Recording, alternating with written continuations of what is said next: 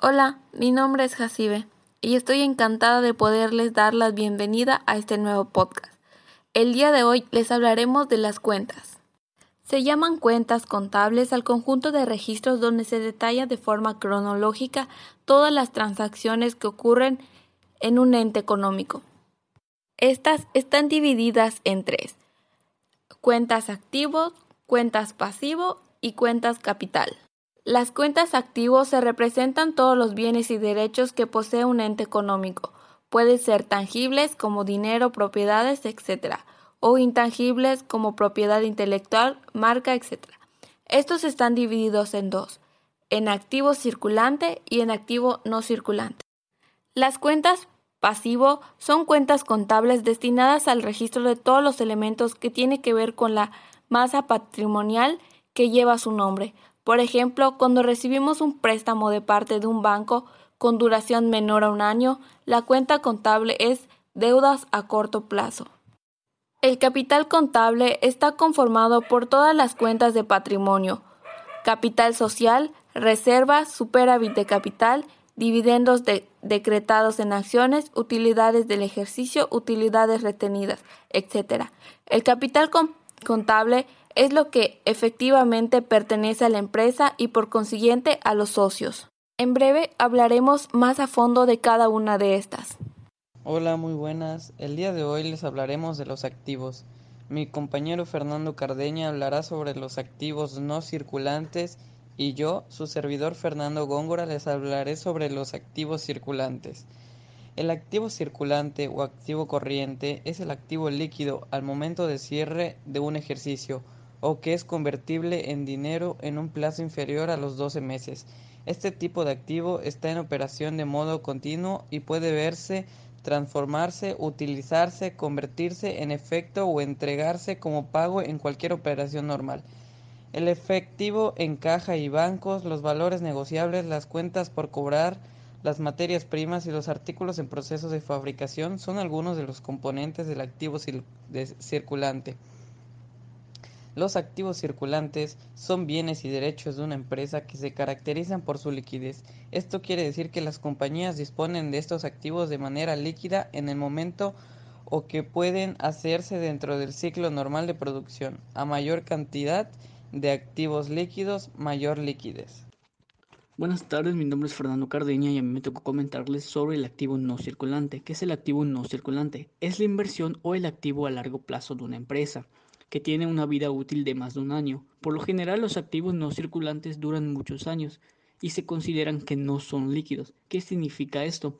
Que no se pueden convertir fácilmente en efectivo. Hace, referencia a los bienes de un ente económico, ya sean tangibles o intangibles, que no pueden convertirse en líquidos en el corto plazo y que por ser necesarios para el funcionamiento de la empresa, estos no pueden destinarse a la venta. Por lo general se clasifican en tangibles e intangibles. Los tangibles son los bienes concretos como los terrenos, edificios, la maquinaria y los equipos. Los intangibles son los elementos que no pueden ser tocados pero representan un bien. Por ejemplo, los derechos de patente, las marcas o los derechos de autor. Entre estas cuentas destacan lo que vienen siendo los terrenos. ¿Qué son los terrenos? Los terrenos son todos los predios propiedad de la empresa, ya sean en sector urbano o rural. Las construcciones. Registra los inmuebles que son propiedades de la organización, como los edificios, bodegas y locales comerciales. La maquinaria. Engloba las máquinas y herramientas necesarias para el desarrollo de las operaciones diarias de la empresa. El mobiliario. Hace alusión a las estanterías, mesas, sillas, escritorios y demás muebles propiedad del ente económico. Los equipos. En esta categoría se incluyen los ordenadores, impresoras y demás aparatos propiedad del ente económico, como teléfonos móviles, equipos propios de la actividad que desarrolla, por ejemplo, una máquina de rayos X en el caso de un consultorio médico. Los elementos de transporte. Esta cuenta reúne los medios de transporte que le pertenecen a la empresa, como automóviles, camiones, barcos, etc.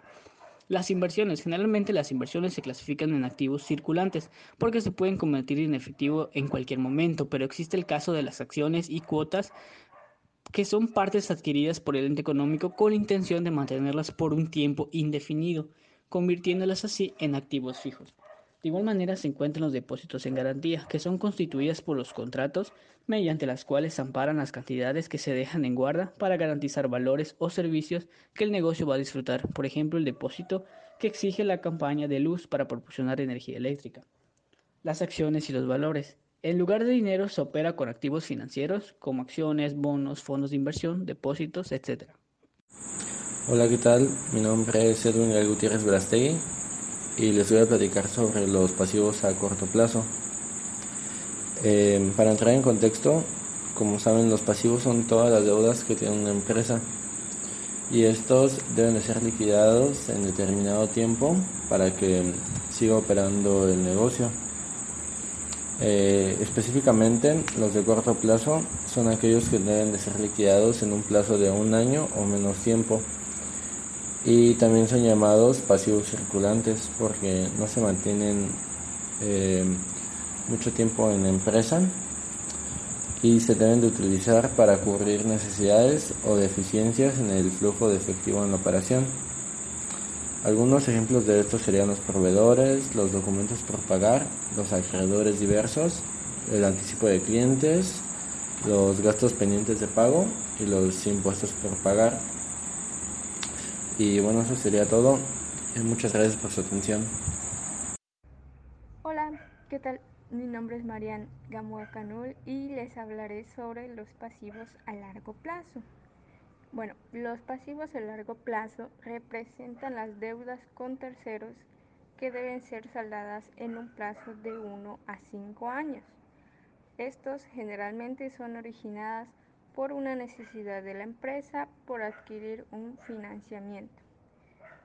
Normalmente estos solo financian activos no circulantes.